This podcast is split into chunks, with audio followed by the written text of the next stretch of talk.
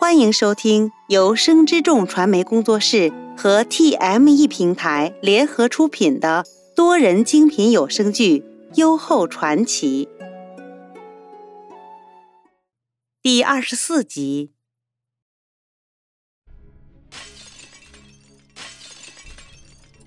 皇后寝殿碎瓷满地，冯氏宣泄之后，软瘫在席榻上。而夫人袁氏亦是一脸无奈的立在一旁。因遣开了众内侍与宫婢，萧氏与缠眉便亲自收拾着满地狼藉。虽说冯氏平日里颇为跋扈，但对诸皇子公主却也算亲和。今日受了皇帝训责，心内自是委屈十分。袁氏见他此刻稍显平静，便轻声道。王后，你要保重身子，切莫让他人见了得意。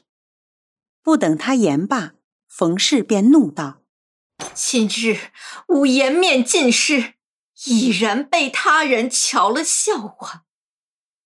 陛下有失公允，岂是君王所为？”听他此言，三人大惊。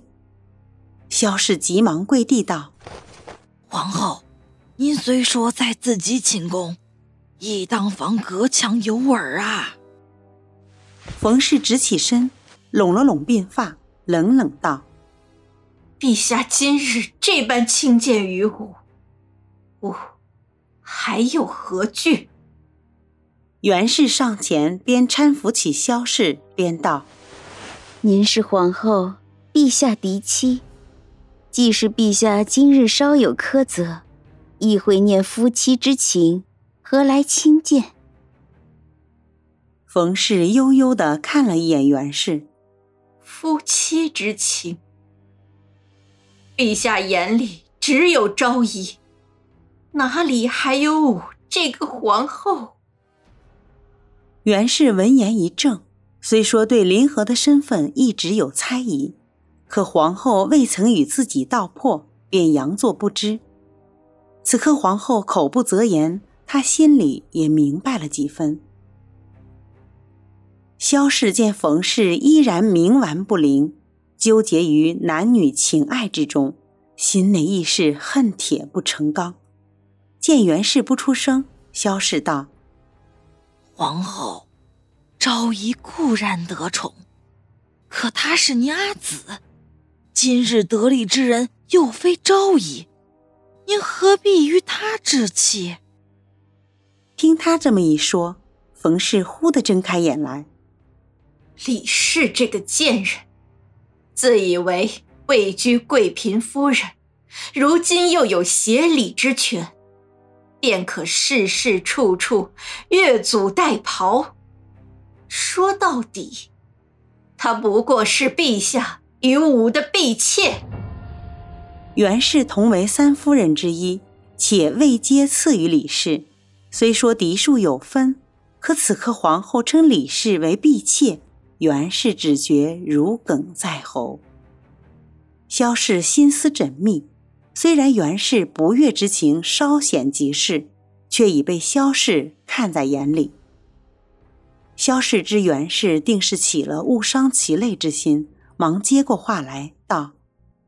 皇后，太师着人带了话来，说下月十六，陛下要为太子择左右孺子，望您定要尽心张罗，令陛下与太子称心。冯氏此时已缓了神情，微微正坐。陛下虽许了父亲，将睡儿聘为太子妃，却迟迟未下诏书。如今忽的要为太子选开放之人，不知何故。袁氏闻言，心内暗暗思忖，亦是有了自己的盘算。他转了脸色，殷勤道：“这左右孺子，虽说现下位分不高，却是太子开房之人，日后与太子情分自是不同。”冯氏斜眼瞧袁氏，酸涩道：“此理吾怎会不知？太子生母林嫔，便是陛下开房之人。再有那高嫔，当年先太皇太后说她得色晚宴，亦作开房之人赐予陛下。虽说陛下并未专宠高嫔，可她却是孕育皇嗣最多的。皇后，您几次向高嫔示好，可她却是榆木一棵，不知进退。服了皇后美意，若太子殿下择了这样的孺子，便算不得佳偶良人。哼，高氏不识抬举。如今，他就是想来依附，吾也不会给他这个机会。听冯氏意欲言他，萧氏忙接口道：“太师说，任城王不日便会将列选名单呈于陛下。”哦。冯氏与袁氏同声一道：“冯氏面露不悦。”陛下这是早有筹谋，父亲何必让吾再做打算？萧氏却并不出声，只递了眼神给冯氏，示意将袁氏支走。主仆多年，冯氏当即会意，便对禅眉道：“吾乏了，将锦琴取来，吾在榻上歇会儿。”禅眉应声，便去了内殿。袁氏心知这是皇后下了逐客之令，便急忙起身告退离去。袁氏前脚离开，冯氏便开口问萧氏道：“可是父亲有什么话要你知会吾？”太师说：“此番左右孺子之选，定是陛下为防后宫争养太子，做出权衡之策。”可太子嫡妻是睡小娘子，皇后当力保左右如此，可为您所控。陛下既已着任成王督办此事，吾何来周旋之地？萧氏摇了摇头。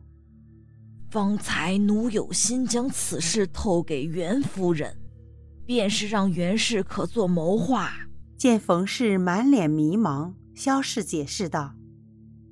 太师说：“陛下因厉行汉阁，此番皆以汉家世族之女入选东宫。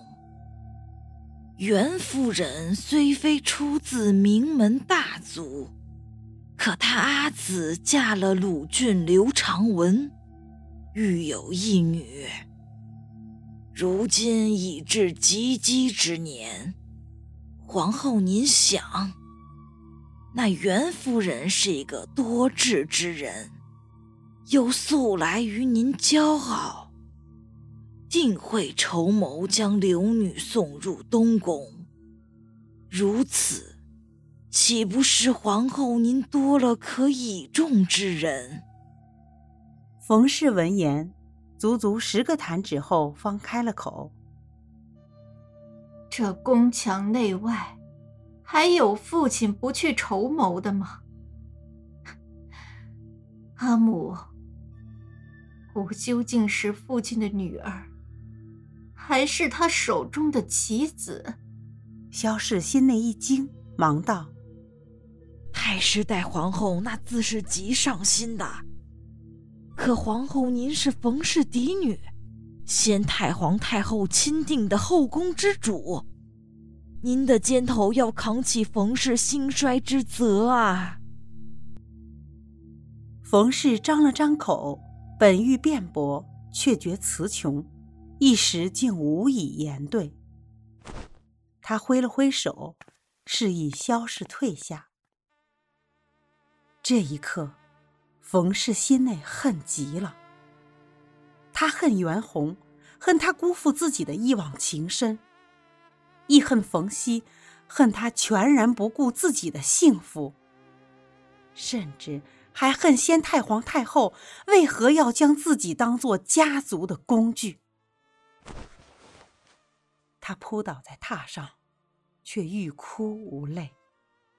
他心知肚明，这是自己的命，纵有不甘，亦无法逃脱。本集播讲完毕，喜欢的话记得评论、订阅和分享哦！分享越多，更新越多哟。